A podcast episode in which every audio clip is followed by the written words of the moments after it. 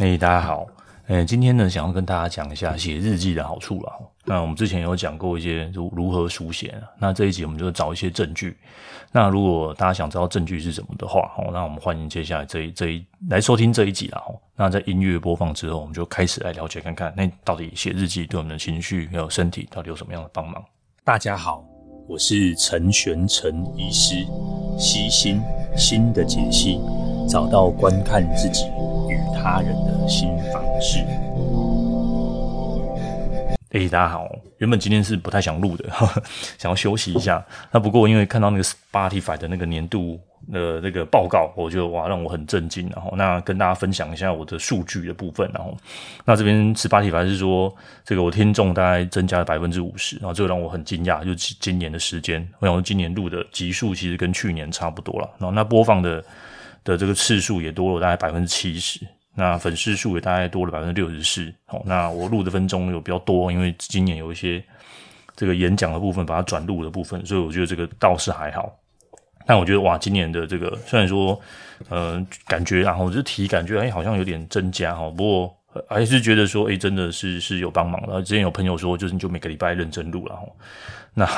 我也后来我是从今年年中开始比较比较认真录了。那上周是因为真的是太忙了，然后就弄弄弄，然后就啊就是想要休息一下哈。那原本今天想要休息一下的，不过 不过对，我今天就就录了。那我今天呢想要跟大家讲一下一些内容，然后嗯就是关于写日记这件事情。那我是在那个 Huberman 类听到的，那我把它稍微整理一下，还有我自己的想法，然后再分享给大家。那其实算一算，我就我自己录 Podcast 已经算下，已经第四年了，好恐怖哦！已经过过了四年了哦，然后还可以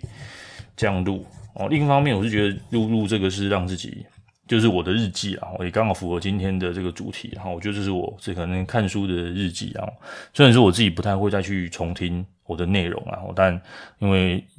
嗯，因为要录嘛，所以所以还是要还是要想一下要要讲什么，要录什么。尤其是有有有是一个人录的时候，所以更是要那个内容要要很扎实一点，然后让让就是让大家知道大家到底在干嘛。那嗯，我大概整理一下我今天想要讲的内容哈，就是说到底写写日记有什么好处嘛？要要怎么写哦？那我在整间，大家最常问我说啊，你就我就跟他说你就写啊，你就是。写你想写的，然后我就说你就不要给自己任何的受限，那这种叫自由书写哦。但我发现其实太自由了，大家好像不太不太需要，不太知道要要做什么事情哦。所以我嗯稍微整理一下哈，就是大概你你可以做什么事情哦，你就是呃要要怎么写哦。那首先第一个，你尽量。在写之前，哈，你就写，尽量是写一些你比较过度担心、担忧的事情。如果你很担心、很担忧的事情，或是你可能常梦到啊，哈，就是你不喜欢，总之就是你影响到你的。有人跟我说做噩梦，梦到以前不开心的事情，或是梦到被追，哈，你就写这个事情，哈。那因为现在有电脑啊、手机，你其实你开一个那个。呃，那个 app 哦，就是书写的 app 就开始写哦。那最好是写十五分钟到三十分钟哦。那最主要就是你不要担心这个句子的结构，你没有给谁看好吗？就是不会有人去看的哦。那如果你觉得真的很担心，写完就把它删掉哦。但是我是鼓励你留下来，然后你就不用担心这个语句子结构或是有人读啊齁会怎么样齁。那你就是开始写，那写是写什么呢？这个其实有点像，就是我们之前提到认知行为治疗，就是写你的经历有关的一些事实，哦，就比如说做的噩梦啊，然后这些噩梦延伸出来的想法，或者昨天遇到主管很圈圈叉叉啊，或者是你最近有一些感情的事件，然后或者是你跟家人的冲突，总之就是你这些经历了。那你写的时候一定有很多情绪嘛，你当当时的愤怒，你想搞的脏话，或者是你。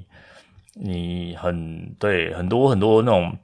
就难过委屈了哦，或者是觉得呃被被羞辱了，很很很生气哦，就是写下来任何你的一些情绪啦哦。那一一边写，你现在就会有情绪嘛哦，那你就继续去描写这个情绪哦。所以讲两件事情的嘛，那个时候的事，这件的事件，那你现在跟当时的情绪哦。那第三个，你任何的联想，哈，比如说你联想到小时候，比如说你联想到以前在学校被同学欺负，比如说你联想到，呃，你可能这样子工作又会会受到影响，哈，就是各种各种各样的这种联想，然后那就是通通把它写下来，好像尽可能的写到写到十十几分钟，然后不是写这件事情十几分钟，而是这个过程，哦，就是大概。大概有这样这样十几分钟的状况哈。那其实这个在很多在创伤经验的处理哦，这个是这是非常有有一些证据的。然后我不是说这个可以取代治疗啦，而是说这个是可能可以被纳入为治疗的一部分。然后，那我其实我很鼓励我来找我的人来做书写，那我也可以鼓励他们，就是你回诊的时候，就是可以拿来给我看哦。但我要跟大家吐露一件老实话，今天重点不是我看，我只是希望你可以写哦，就是有有这样有要给医生看哦，这样的一个一个，老实说，真的也没有人，不太会有几个人拿来给我看，然后当然有有几位真的是很认真的人，他们会拿来给我看。那我知道大家日子都很忙，那你知道忙其实就是个借借口，对，它就是个借口哦。那我看我有我看当然是对我来说会多多了解你一点点啦，但。我只是希望你能写，因为写的本身这件事情就会有有帮忙哦。呃，但你能写，能拿来给我看，那当然都都很都很好啦，都很好。那因为呃，我看文字速度其实蛮快的哈，就是大概扫过去，大概大概就知道这个在在在干嘛了。那所以其实我觉得整间拿给我看，我不会耗掉太多的时间啦。但我会觉得，嗯，其实写下来就是就是对你有帮忙，不是为了给医生看啊，是希望透过这个动作。呃，让你可以，让你可以持续的、持续的书写，然后就是光书写这件事情，呃，本身就会有就会有好处了。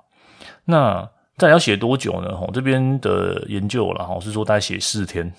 就会有帮忙了哈。那当然，其实写写写越长越好嘛哈。它有些理论的基础，然后理论基础就是说你，你让自己再去经历这些。这些事件哦，在你可控可防的范围内哦，你你光书写就会带给你自己一种主动的掌控权。对当下那个场景，当下那个地方，你可能没有主动权，但你可以透过书写，你可以透过创作哦，这个过程。嗯，之前有些个案会给我看他的画作，其实我很惊艳，就是在那个，你知道吗？这种是嗯，治疗者的小确幸嘛，或是看我就哇，很震撼哦，就是那个画作的那个冲击力道，还有那个。那种创作的过程，我觉得创作本身就是一种疗愈啦。那因为我不太会画画，其实我我还是比较喜欢写东西。然后，那当然写作它就是一种呃比较文字的想法。比如说我不喜欢写作，录音可不可以？录 podcast，但当然都可以。然后就是就是这种这种创作的创作的故事。然后，那嗯，我们当我们遇到压力啊，或是一些呃事件，哦，甚至创伤，我们大脑的前额叶就会受到影响。就像我们最近在做的这种呃脑刺激的治疗，就是希望去透过刺激大脑的前额叶嘛，吼，呃左左无论是左侧或右侧，让它去让它去活化，哦，有但有部分是去抑制，然后细节我们不提，但总之就是这些嗯压力或者事件呢，都会让你的前额叶会会钝掉，哦，钝掉就会影响到我们注意力、记忆力、学习力，哦，各种各种力，哦，那呃甚至嗯表情啊动作都变得很缓慢，那透过这样的。再次书写，再次整理啊，那我们嗯就会去对大脑前额叶去去调动了，那甚至调动呃整个整个情绪的的部分哦。那写日记既然是写这，就是这样，因为嗯要怎么说？我们我们写东西，如果有时候想要给别人看，就会去修饰嘛。比如说我要写给各位看，老实说，我就会来来回回修一下，我没有办法那么的。觉得就是放飞自我，但各位写的日记是是可以放飞自我的。那好处是什么？好处就是你就说实话嘛，你你不需要这样去躲躲藏藏，你就是放飞你自己，哦，就是写写脏话，写对哎任何语言都没关系，哦，就是写你觉得可以放飞自我的内容，哦，那那这样放飞自我，当然对你就觉得你没有在说谎嘛，哦，你你会得得到一些好处了，哦，写写就是得到好处，哦，那嗯。研究也证实说，无论你用手写或是打字的都没有关系，甚至我刚刚说录音都没有关系。重点就是去把这些情绪表达出来。那当你表达出来之后，你会觉得呃是比较舒服的。那你可以当然这种好处很多嘛，哈，你可以什么呃改善免疫啊，减轻焦虑啊，然后睡得更好啊，降降低自体免疫的的疾病啊，然后减少慢性的疼痛啊，哦，在一些呃各式各样的东西齁。但这当然，这个都完全没有办法取代治疗。但在这个治疗的过程中，其实我都蛮鼓励各位做做书写的。那大家来看诊，有时候都想要寻寻求这种万灵药嘛，好像医生 就是有一个药吃了就会好，没有没有这种东西啦，或是吃了一阵子就会好，也也没有这种东西哦。那我我觉得写日记这件事情是是值得去去推广的。那有时候人家问我说要写什么，那当然在一些比较，比如说认知行为治疗，在一些有更结构的架结构化的。的这个架构下，它它是可以得到很好的治疗嘛？但有时候不一定要这么结构嘛。我就是我刚刚说的，就是就是你就是写哦，就不用有特定的东西哦。那当然尽量，我刚刚在一开始有有提到的哦，就是你担忧的事情，或是你梦境，或是生生活中一些不愉快的事情。啊，那就是真真实实的写哦，写就直接表达情绪，请不要用任何的修饰。那整个过程尽量有大概十五分钟到半个小时以上，好，那更就在这个区间也可以。那这段时间你可以就是。就是对放飞你自己嘛，就光听个音乐，不要被干扰的状况下。好，那写什么呢？写写刚刚提过的，就是写这件事事实的本身。那你自己的情绪，那你任何的联想，那大概三大概四五天之后，哦，就会有一个一个压力的转换，然后就是会会提升幸福感啊，然后会减轻这些刚刚的这些东西。好，那对我们的身心灵其实有很很大很大的很大的帮助了。嗯，那我觉我觉得书写本身哦，这件事情是可以带来很多很多帮忙的，在很多的叙事，像哦我们上对吧上上个礼拜哦，我这边也没有提到哈，就是你可以把你的还有一种有趣的写法哦，就是上周我在 Facebook 写嗯 po 出来的，就是你可以把自己想成自己是是英雄哦，然后你正在冒险经历这段故事哦，那你可以书写就是写这些。写这些故事的内容啊，也也没有不行啊。比如说你现在遇到了什么样的困难，那这样的困难你有你有谁来帮忙你？那这样的帮忙你，嗯，从有有有什么遇到了什么样的坏人？你可以透过这样重新叙述叙事的方式啊。那我刚说的这个是单纯是写日记嘛，吼。那你可以比如说你是主角。那你生活开始有转变，哦，比如说离开了台北，要去奋斗，或者是离开了家乡要去奋斗，或者是你还念念了大学，哦，这就是你的生活的转变。那你会有个使命，使命可能很很小很近，哦，你可以比如说，哦，我要通过某个考试，哦，那是我的使命啊。你的使命可能是完成期中考或者期末考，哦，那那这就是你的小小的使命。那这个时候你会遇到人家帮忙你嘛？比如说你听了某个人的。听我的 podcast，我帮忙你，或者是你有一些伙伴，一起一起念书的读书会的伙伴，或者是你的同事，这些是你的伙伴嘛，无论是想象的伙伴，或者是真实在你身上的伙伴，那你遇遇到一些挑战，比如说我觉得我不太能专心，比如说我现在情绪遇到一些困困扰，嗯，比如说我嗯。我呃工作的这个地方我不太会哈，就是人生有很多不一样的挑战嘛哈。那最后你的个人的转变是什么？哦，你期待你的个人的转变会是怎么样？哈，你透过这样重新叙事的的眼光哈，来来看待自己。那最后你会做出一些贡献嘛？比如说我自以为了哈，我自以为的贡献就是可能大家听了这个 podcast 可能会有一点点帮忙吧。哦，就是就我觉得我的贡献是这样。好的，那。这样的叙事的方式当然有很多种，那这种我们叫做英雄的叙事哦，这种也就是说叙叙事治疗了，你把自己的故事变成小说哦，但这是当然是另外一种叙事的说法哦。那你可以把它，你像我像我刚刚这样的书写，把它编成一段故事。那这段故事的主角就是你嘛？那你希望自己遇遇到了什么？但当你把自己的生活看成是一种英雄的旅程的时候，你会觉得生活会更加有意义。那之前跟朋友聊天聊这个内容的时候，就说到，诶、欸，其实这个叫 Marvel 治疗嘛，就是为什么我们喜欢看这种超级英雄的电影？那因为看电影，我们就会投射主角，然后就会或者是之前这种 Disney 的异能，你会发现到说啊，原来这些超级英雄们，他们就跟我你我一样嘛，我们有遇到人生各式各样的困难跟挑战，但是我们有伙伴，我们有使命，我们我们就是可以去勇于这个挑战，然后最后达到这个个人的这个转变。那终于为了这个世界哦，留下了一些什么东西哦。那所以你可以想想看你你这样的努力，你你想要留下些留下些什么东西哦？比如我想留下一些，大家可以再健康一点，大家可以再再幸福多一点点哦，大家可以少少少困扰一些些。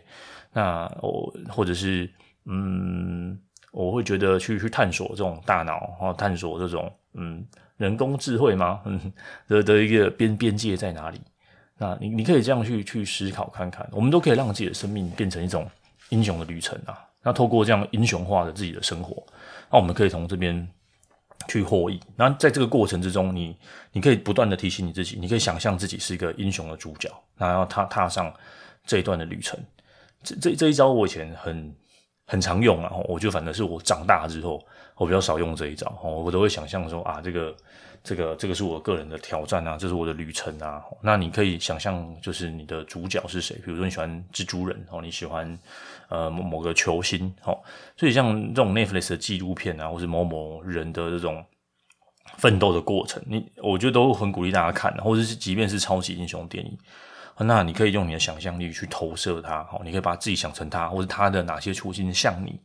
那透过这样子的类似的投射的这个作作用。你你会感受到自己的进步，那你也可以感受到说啊，这些很过去可能很成功的人，他们曾经都经历过一段一段故事，比如说像昨天吧，还是前天去世的这个 Charlie Munger 哈，就是呃全球的首富之一啦。然后你如果去看他生命早先的故事，比如说他的很年轻的时候，小小儿子就五岁就去世，然后人生已经又破产了，然后跟你的老婆也离婚过这样，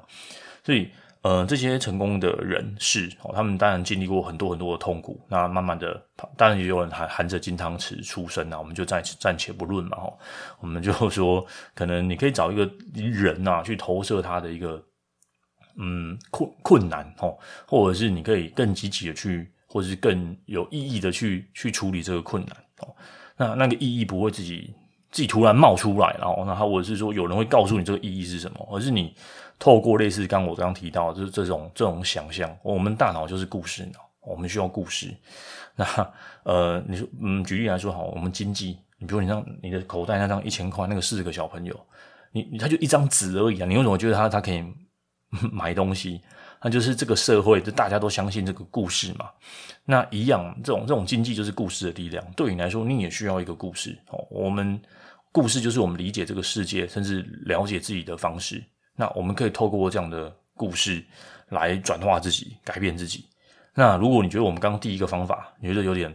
无聊哈，我胆薄啊，我们才会冲阿回哈。那你可以把自己想编成这种小说的故事，然后让自己去，你或许没有办法拯救世界，对不对？哦，但你可以拯救你自己，或是你你身边的人。那你可以成为自己生活上的英雄，你就是帮助这些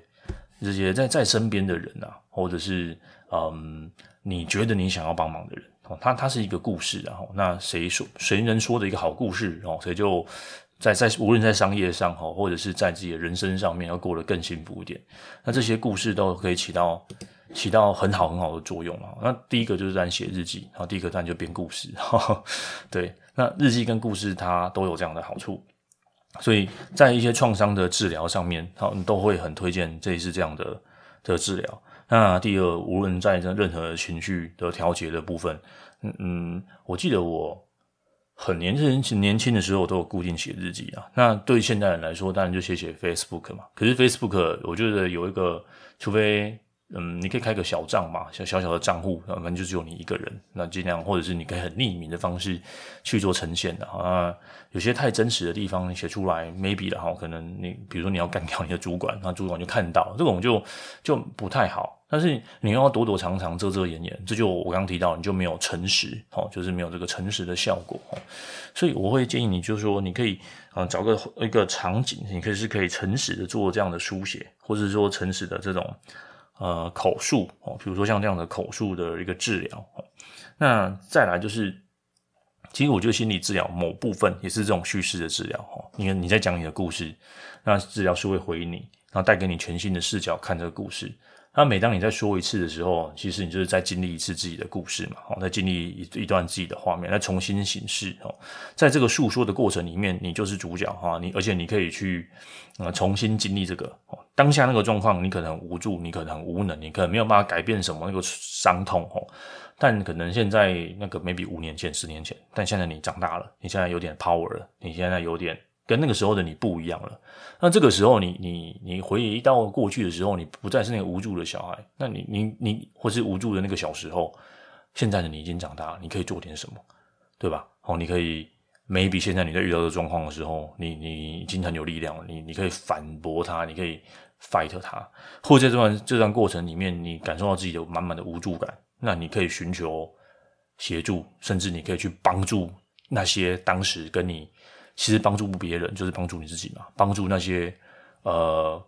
嗯、呃、无助的小朋小时候的那些人，就等于帮助到无助的小时候的自己，对吧？或对不对？或或许对我来说，这个这份职业，然后或是这份 Podcast 可以，